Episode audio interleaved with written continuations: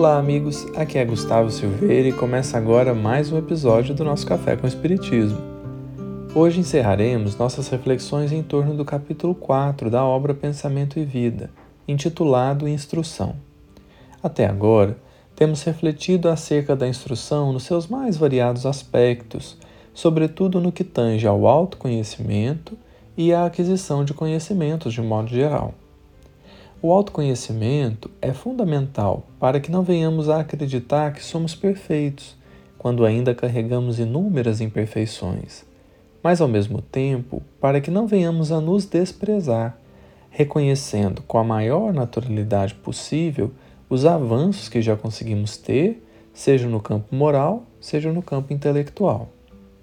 De igual modo, a aquisição de conhecimentos é relevante não como um fim em si mesma, mas como ponte para alcançarmos sabedoria e experiência.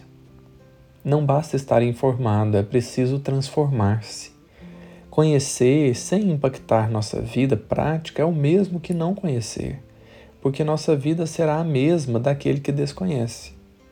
Nesse sentido, Emmanuel nos convidará agora a perceber as inúmeras fontes de conhecimento como possibilidades de renovação de melhora íntima, porque esse tem de ser o real intuito daquele que se instrui.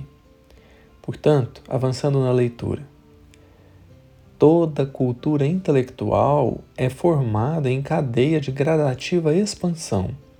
As civilizações sucedem-se ininterruptas ao influxo da herança mental.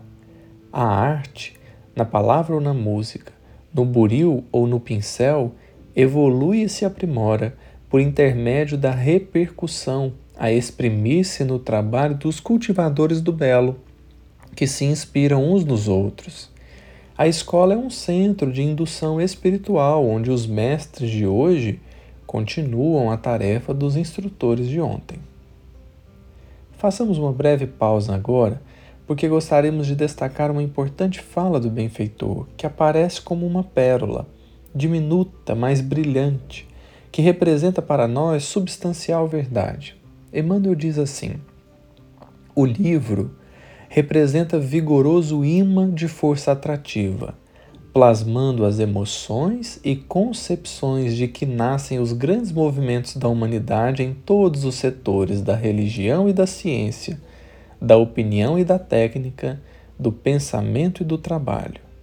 Por esse dínamo de energia criadora, encontramos os mais adiantados serviços de telementação, porquanto a imensas distâncias no espaço e no tempo incorporamos as ideias dos espíritos superiores que passam por nós há séculos.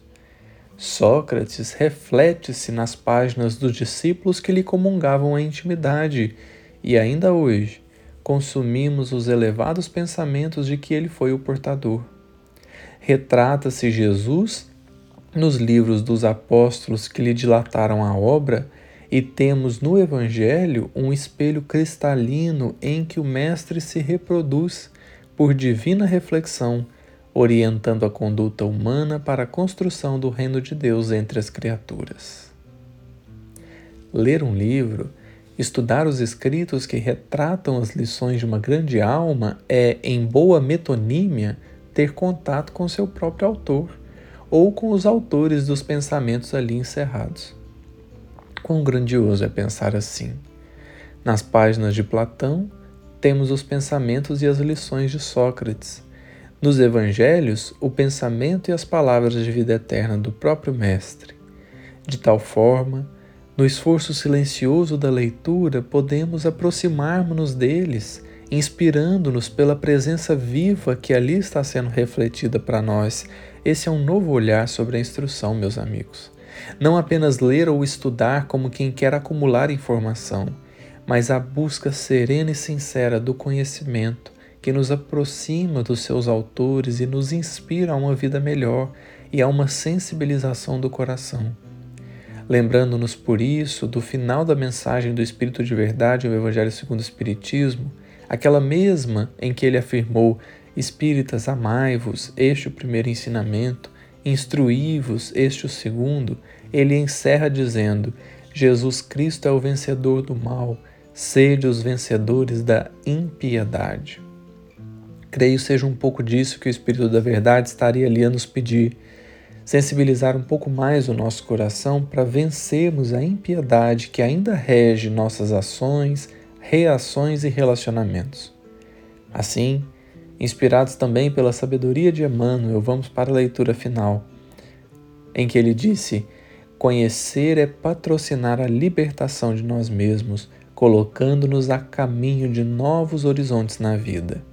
Corre-nos, pois, o dever de estudar sempre, escolhendo o melhor para que as nossas ideias e exemplos reflitam as ideias e os exemplos dos paladinos da luz. E é isso, meus amigos. Encerramos assim mais um capítulo da obra Pensamento e Vida e no próximo episódio vamos ao capítulo Educação. Um grande abraço a todos e que Jesus nos abençoe.